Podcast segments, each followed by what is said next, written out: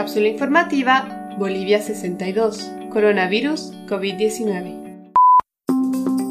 Hoy les presentamos un nuevo extracto de la entrevista realizada a Bismarck Pinto, quien es economista boliviano, especialista en fondos de inversión y actualmente trabaja en la empresa Capital Safi. En esta cápsula le preguntamos a Bismarck específicamente acerca del origen de los bonos que se están otorgando por el gobierno nacional durante esta cuarentena. Bismarck, ¿de qué manera se están financiando estos nuevos bonos que se han creado en el contexto de la cuarentena y qué efecto tendría la emisión de estos en la economía boliviana? Bueno, ya les comenté hace un momento atrás, una de las primeras medidas que tomó el gobierno nacional es eh, obtener un crédito del Banco Central por el equivalente aproximado a unos mil millones de dólares, lo cual bien podría incrementarse en los siguientes meses, porque por un lado, antes de la crisis sanitaria actual, ya ha atravesado una situación complicada el gobierno en la cual el gasto público era superior a los ingresos esperados. Entonces viene esta crisis sanitaria y tiene que extenderse el gasto aún más pero ya no tienen de dónde sacar el dinero. Entonces, ¿qué es lo que han hecho inicialmente? Es pedirle prestado al Banco Central. Que el Banco Central preste dinero al, gobierno central significa incremento de la emisión monetaria, un incremento de la moneda. Es decir, está, el Banco Central está imprimiendo nuevos billetes. Y bueno, aquí está en juego también la confianza en la moneda.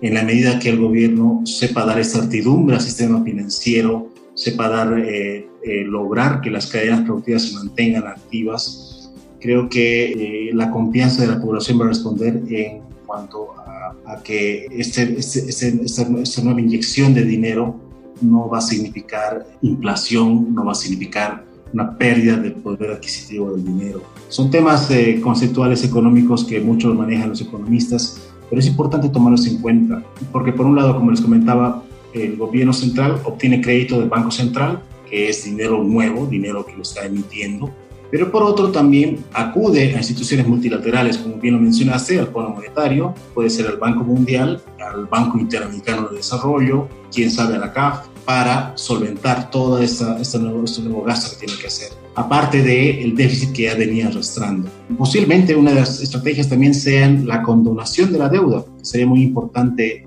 revisarla, ¿no? Eh, de repente con China, de repente con otras eh, multilaterales o unilaterales con distintos países para que se logre financiar todo, esta, todo este, este impulso de solución de la crisis sanitaria. Entonces el dinero sale de esos, básicamente de esos dos lados.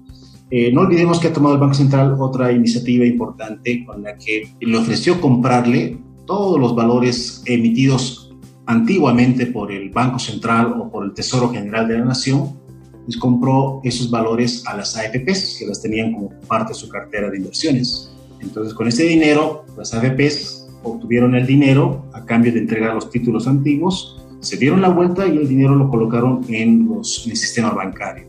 Entonces, esa es otra forma también de inyectar liquidez a la economía. Son alrededor de unos 500 millones de dólares, el equivalente, que ha ingresado a través del sistema bancario a la economía. Eh, esta es otra medida, me parece muy buena, en el sentido de que hay menor, menor riesgo a que genere inflación. Y está atrás de nuevas medidas del gobierno, el gobierno central y el Banco Central. Están buscando nuevas formas más creativas de lograr inyectar liquidez en la economía y que no paren. Entonces creo que es importante tomar en cuenta eso. Gracias, Bismarck. ¿Deberíamos los bolivianos preocuparnos por el efecto a largo plazo de estos bonos en la economía? Creo que la gente no está muy al tanto, no está muy preocupada de cómo el gobierno va a financiar su déficit, eh, el déficit fiscal, pero sí está más interesada en saber si va a tener dinero en el día a día en este momento para sus necesidades básicas. Entonces creo que eh, eh, por ese lado es importante que la gente sepa de dónde saca el dinero el, gobierno central, pero que lo, también que la forma en que lo haga sea de una manera transparente para que la gente sepa exactamente qué es lo que está ocurriendo de dónde viene el dinero, porque muchos eh, entran en la, especulación, ¿no? De que finalmente dicen es plata que me están sacando de un lado para financiar otra cosa y, no, no, no, están identificando claramente las fuentes de estos, de estos nuevos recursos. Que básicamente son esas dos, nueva emisión de dinero y deudas que adquieren de multilaterales. Bismarck aclara que los nuevos bonos emitidos en el contexto de esta cuarentena, como el bono universal, salen principalmente de préstamos otorgados por organismos multilaterales y de la nueva emisión de dinero por el Banco Central. También nos recuerda que las medidas tomadas por el gobierno tienen como prioridad cubrir las necesidades básicas de la población durante esta crisis sanitaria. Asimismo, Bismarck resalta una vez más la importancia de mantenernos informados sobre cada uno de los movimientos y decisiones realizados por el gobierno para evitar así caer en una especulación que podría acarrear consecuencias graves para la economía de las familias bolivianas. Este audio fue editado en Cochabamba el 4 de mayo del 2020. Por favor, cuídense y cuiden a los demás tomando las medidas de precaución necesarias definidas por nuestras autoridades. Si tienes alguna duda o presentas fiebre, tos seca y dificultad para respirar, llama para pedir ayuda a las líneas gratuitas 810 1104 y 810 1106. Si tienes más de 65 años y necesitas ayuda para abastecerte de alimentos o comprar medicinas, llama al 810 1005.